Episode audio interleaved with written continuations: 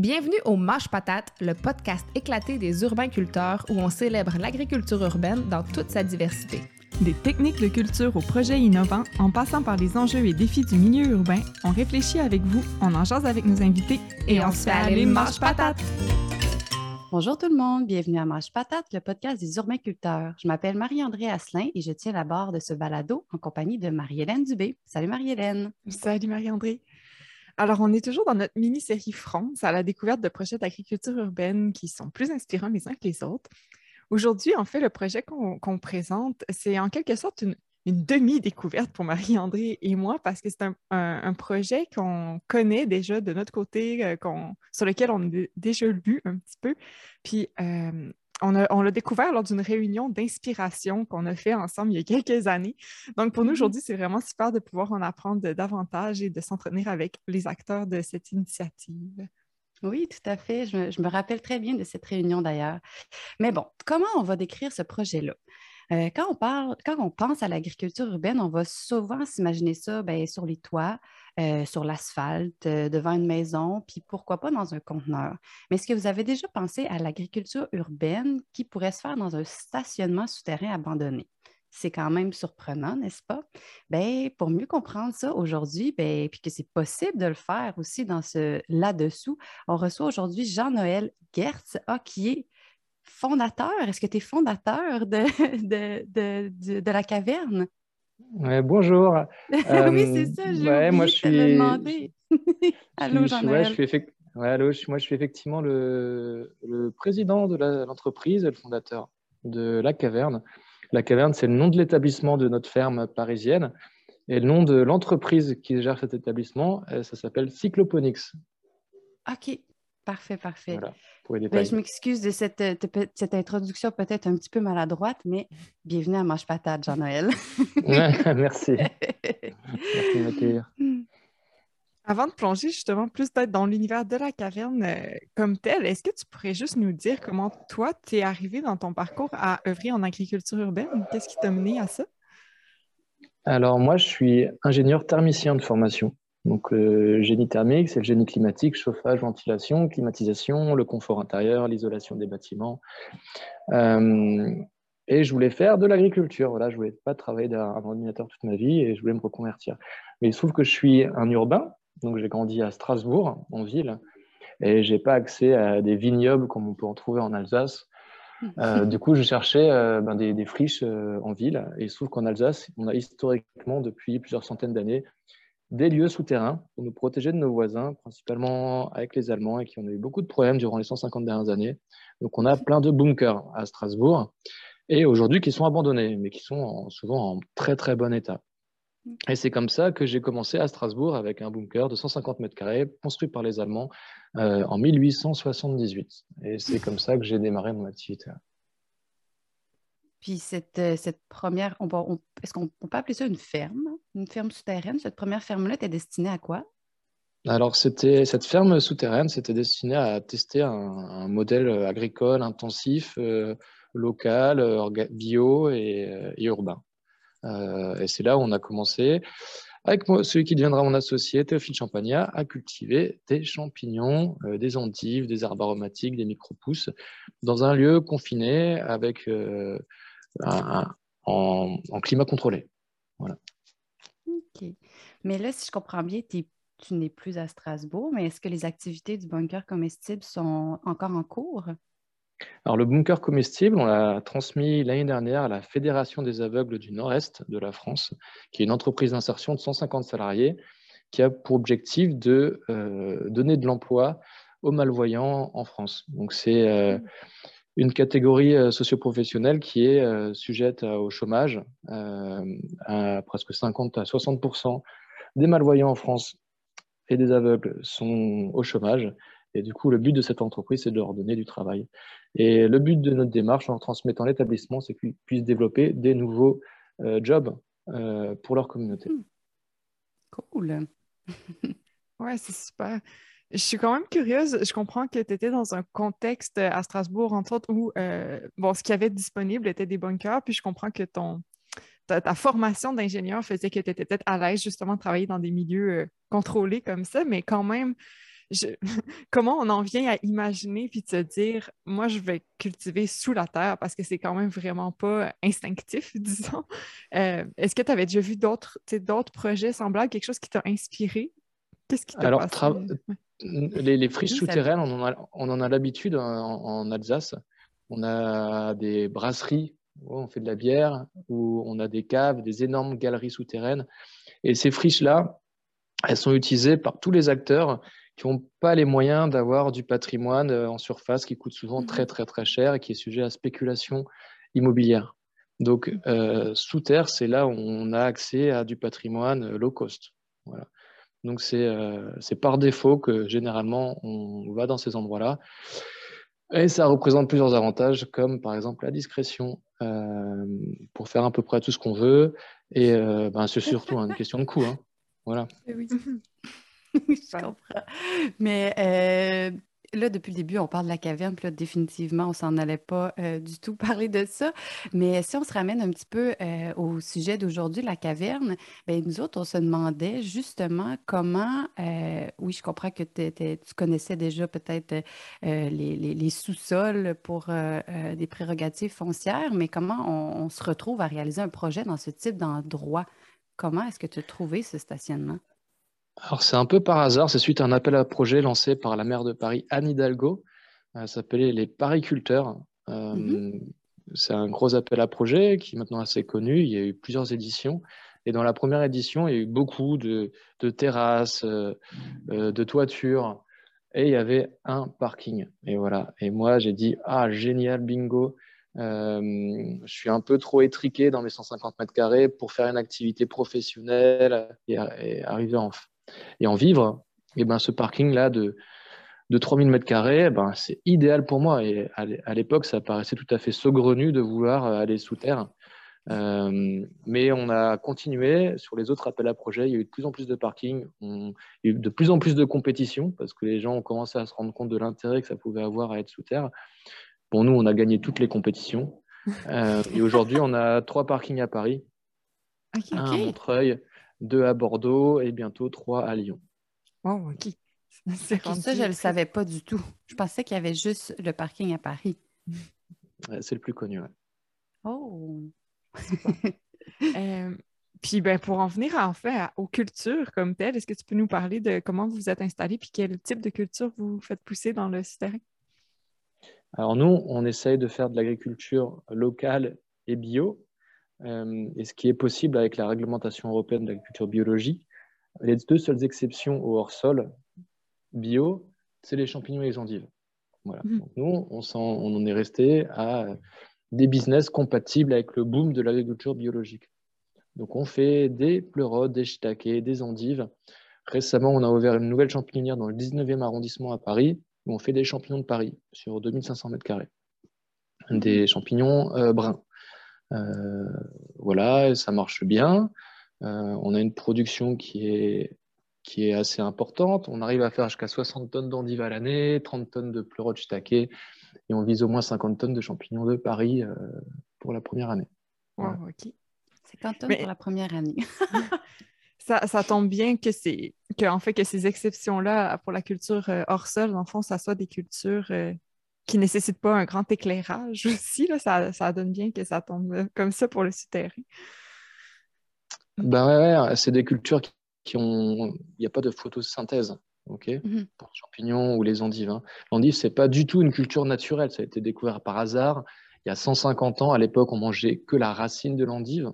Mhm. Euh, donc le, le, chicon, comme qu'on appelle dans le nord de la France, et ça a donné la chicorée, donc c'est très amer, et ça a donné le substitut de café qu'on on, boit maintenant dans le monde entier. Mhm. Et euh, c'est par hasard qu'un agriculteur qui a voulu planquer ses racines lors d'un contrôle fiscal, pour ne pas se faire taxer dessus, il les a oubliées dans sa cave. Et ce qui en est sorti, eh ben, ça a été forcé une endive blanche qui était comestible. Et c'est comme ça qu'on a découvert l'endive par hasard, voilà, en faisant des techniques d'évasion fiscale. Euh, et c'est dans les, dans les années 80, les agriculteurs se sont rendus compte que cette, euh, pour faire une endive, la racine, elle avait juste besoin d'eau. Donc, ils ont commencé à appliquer des techniques d'hydroponie. Mhm. L'agriculture verticale dans les années 80, et ils ont produit jusqu'à des énormes fermes. Hein. C'est vraiment les premières grandes fermes verticales. Ils ont produit jusqu'à 250 000 tonnes d'endives par an dans le nord de la France. Aïe, aïe. Donc, ça, avec les nouveaux systèmes de culture, ça a explosé les rendements. Euh, depuis, euh, cette filière, elle, s'est compressée, on va dire. Il beaucoup de concurrence en Europe et on produit plus que 150 000 tonnes. Mais nous, on a récupéré ces techniques et on les a appliquées dans nos parkings euh, pour faire une agriculture locale, bio, de produits frais en milieu urbain. Mhm. OK. Mais moi, j'étais curieuse par rapport aux endives. Euh, premièrement, est-ce que, euh, pour les gens peut-être qui ne connaissent pas ça, est-ce que tu pourrais nous expliquer l'espèce de processus? Parce que je sais qu'il y a comme une première poussée à l'extérieur. Puis ma sous-question, c'est savoir, est-ce que vous produisez vos propres racines ou vous les achetez à, un producteur? Alors, les, les endives, ça vient d'une racine. On va planter jusqu'à, on va envoyer jusqu'à 300 000 graines à l'hectare. Et c'est comme pour la patate.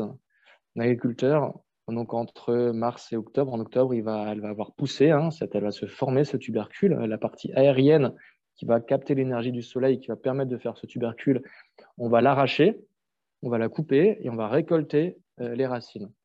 Mhm. Et ça, c'est un gros tracteur, donc c'est un endivier, un, un, pro de la racine, souvent qui font des patates, c'est le même matériel qui va récolter ses racines, les calibrer et les stocker en froid négatif pour après nous les livrer toutes les semaines ou toutes les deux semaines, les racines, pour les faire forcer dans notre forcerie, dans notre parking. Forcerie. Puis en fait, vu qu'il y a un, premier cycle de mars à octobre, est-ce que vous produisez seulement des endives à un certain moment de l'année? Alors elles sont en froid négatif, elles sont stockées. Ah, OK. Donc après, on les décongèle on les décongèle et on les met en culture. C'est ce qui permet aujourd'hui d'avoir des endives absolument toute l'année. Après, nous, on ne produit pas trop en été parce que les gens, ils ont mangé des endives. Donc, c'est une salade hein, qui est pas chère et qui, est, euh, qui, a du poids. Hein. Manger une endive, ça vous fait direct votre taux de, de fibres par jour. Donc, les Français, ils en ont mangé tout l'hiver et ils en ont un peu, euh, un peu marre en été, on va dire, pour être poli. Euh, et du coup, ils ont la, la gamme le maraîchage euh, diversifié qui arrive sur le marché ils mhm. vont manger des tomates, des concombres, des aubergines. Voilà, beaucoup plus de compétition. C'est comme pour les champignons, hein, on va en manger tout l'hiver. Et en été, on arrête. Euh, voilà, nous, on part en vacances et les Français, ils vont manger d'autres produits. Mais c'est intéressant justement parce que, effectivement, ça fait moins de compétition. nous, euh, au Québec, euh, c'est souvent ça. on, nos produits sont tous disponibles en même temps et en hiver, euh, il n'y a pas grand-chose à faire à moins de cultiver à l'intérieur. Voilà, il faut faire des endives. Hein.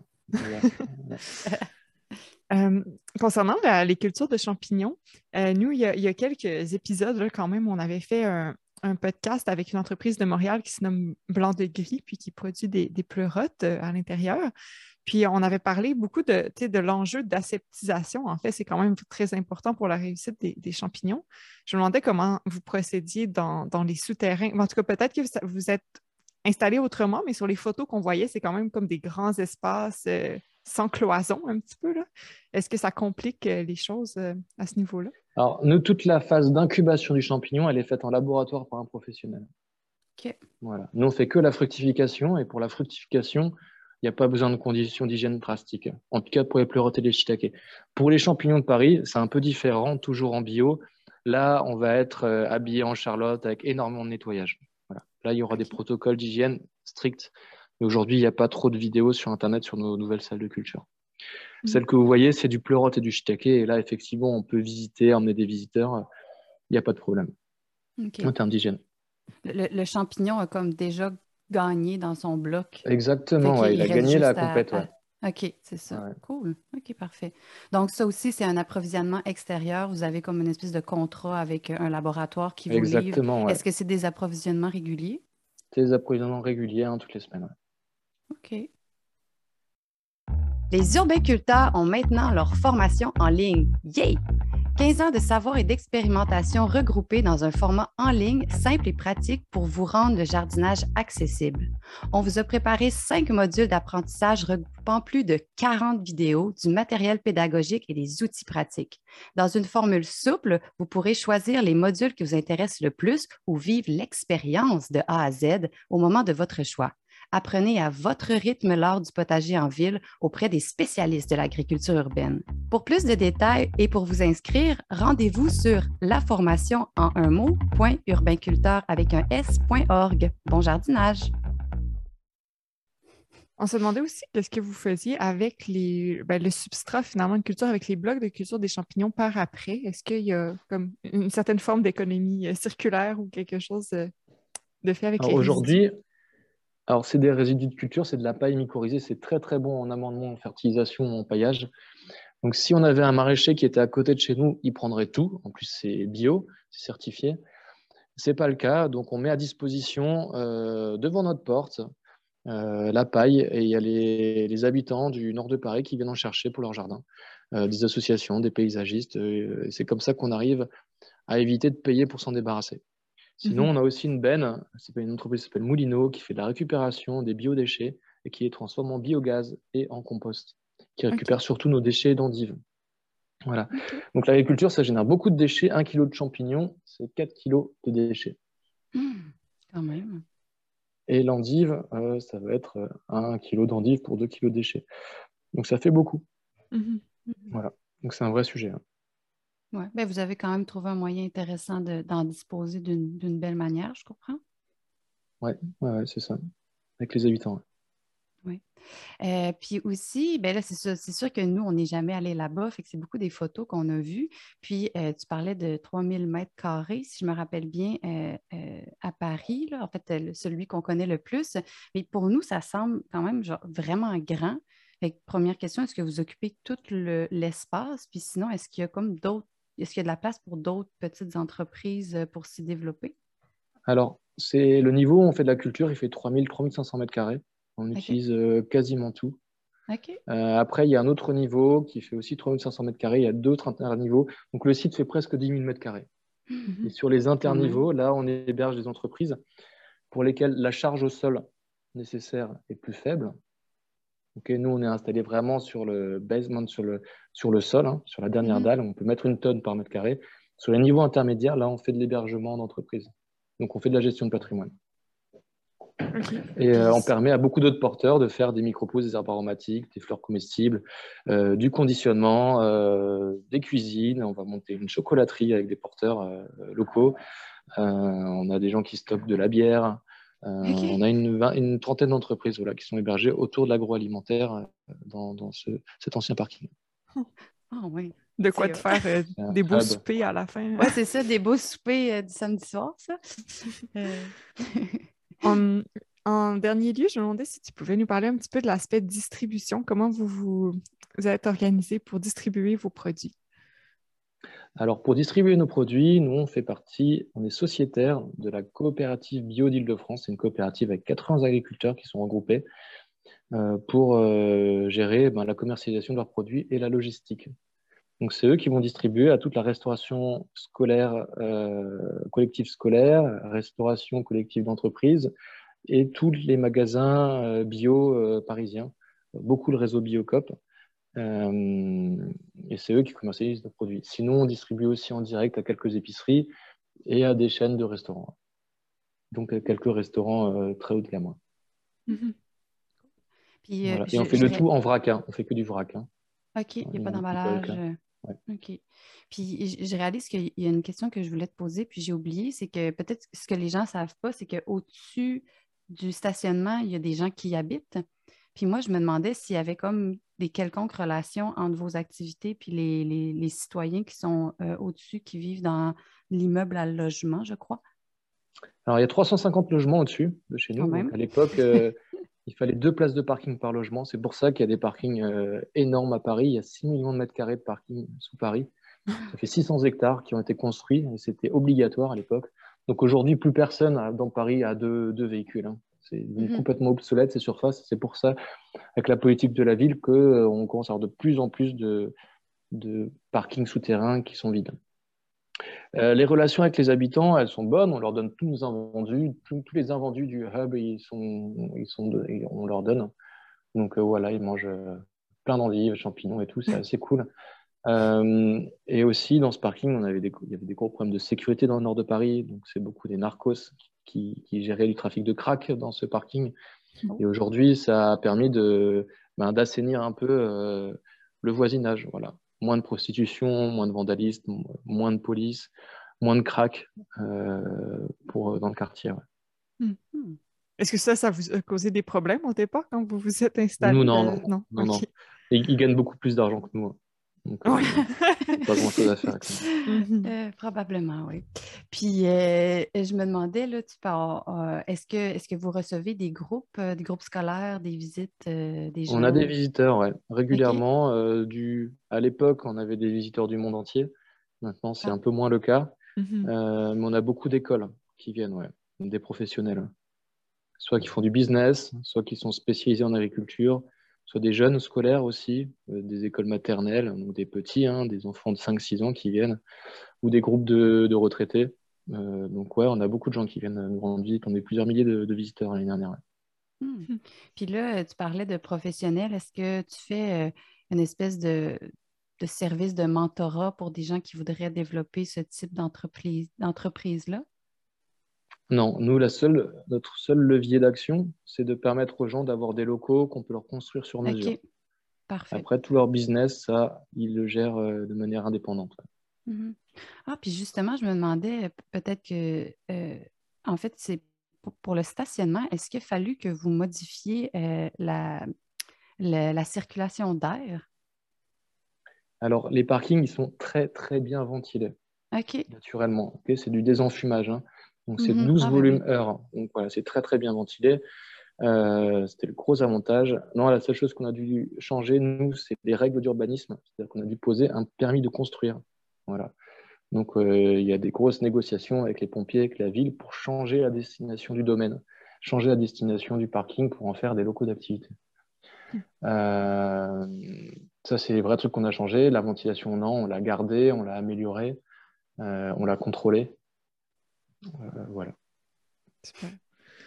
Euh, en terminant, je me disais, euh, j'essayais de, me rappeler le nombre que tu avais dit au début, mais vous êtes rendu à quoi? 6, 7 sites environ? En tout? Ouais, c'est ça, ouais, une demi-douzaine de sites. OK. Puis, est-ce que, en combien de temps ça s'est fait, cette expansion-là, de comme 1 à 6? On a commencé, l'entreprise a été créée en 2016. On a commencé à vraiment grandir à partir de moi, on est arrivé à Paris en septembre 2017 c'est en très peu de temps là, que vous êtes. Euh, OK. C'est, on a encore beaucoup de travail. Hein. Il y a encore des parkings, il faut finir d'aménager. On a encore mm-hmm. beaucoup de travail de, réhabilitation. Mm-hmm. OK. Mais mettons, à la, à, la, à la barre du projet, si je comprends, vous êtes deux? Oui. OK. Puis, par exemple, mettons, à, sur le site de Paris, vous employez combien de personnes? On va être, euh, aujourd'hui, au niveau national, on est 25. Il y a 25 salariés. Euh, à la caverne, il va y en avoir une dizaine, entre une bonne dizaine, ouais. Ça. Et euh, les autres seront répartis sur les autres sites en cours de développement. Ok, C'est comme un développement exponentiel. c'est ça, comme des champignons, ouais. Ouais. Comme les champignons, c'est ça, j'allais le faire, puis je me suis retenue. Bon, ben écoute, d'habitude, on souhaite, euh, on, demande aux gens en terminant euh, quoi leur, souhaiter pour l'avenir, s'ils ont des projets pour l'avenir. On comprend que tu es déjà bien lancé avec beaucoup de projets. on a pas mal de projets, ouais. On commence à faire beaucoup de gestion de patrimoine, on ouvre les locaux à autre chose que de l'agriculture. Il y en a tellement du foncier souterrain qu'on travaille beaucoup à l'ouverture des lieux pour des porteurs de projets qui n'ont pas mhm. forcément les moyens pour être en surface, mais pour leur permettre d'exister quand même. Donc on mhm. fait beaucoup on sert de plus en plus de gestion de patrimoine souterrain. C'est vraiment Il y aura des surprises dans quelques années. Ouais, ouais, ben, Ça, je, suis comme curieuse d'essayer d'imaginer ces lieux-là, là, mais en tout cas, peut-être qu'un jour, euh, j'aurai la chance de voir. Mais euh, en tout cas, je, on ne te retiendra pas plus longtemps que ça, Jean-Noël. Je crois comprendre que tu es quelqu'un de très occupé. Donc, euh, quand même, merci beaucoup d'avoir pris le temps de, de, discuter avec nous. Je suis sûre que tu as piqué la curiosité de bien des gens. Ouais, tant mieux, avec plaisir. Merci de l'invitation. Ça fait plaisir. Eh bien, euh, définitivement, euh, à Paris, il se passe beaucoup plus de choses sous, euh, nos, sous les pieds qu'on pourrait y croire. toutes ces, entreprises qui fleurissent, c'est comme vraiment impressionnant puis intéressant et intriguant. Donc, euh, je vous invite euh, peut-être à suivre la caverne, leur futur projet. Ça a l'air euh, absolument exponentiel. Puis, Marie-Hélène a parlé de l'épisode avec Blanc de Gris. Donc, je vous rappelle, si vous voulez aller l'écouter, c'est super intéressant dans notre mini-série Montréal. C'est l'épisode numéro 31. Donc, je vous dis à la prochaine. Merci d'avoir été avec nous. Mange Patate est un projet des urbainculteurs, un organisme à but non lucratif qui œuvre à développer et promouvoir une agriculture urbaine productive, accessible et responsable. Depuis 2009, nous offrons du service conseil et de l'accompagnement, en plus d'aménager et d'entretenir des dizaines de potagers urbains chaque année pour diverses organisations. Nous avons également notre propre lieu de production dans le Vieux-Port de Québec, les Jardins du Bassin Louise, une ferme urbaine à vocation sociale et pédagogique où on produit des centaines de légumes pour la sécurité alimentaire. Nous offrons aussi des produits pratiques pour le jardinage en ville sur notre boutique en ligne et nous offrons aussi de la formation, dont toute une formation complète en ligne sur le jardinage urbain. Rendez-vous sur www.urbainculteur.org pour en savoir plus. Urbainculteur avec un S à la fin toujours. Cet épisode était animé par Marie-André Asselin et Marie-Hélène Dubé. Le montage a été réalisé par Dominique Mani. Un gros merci à tout le monde et on se reparle dans deux semaines. Bye bye! Ciao!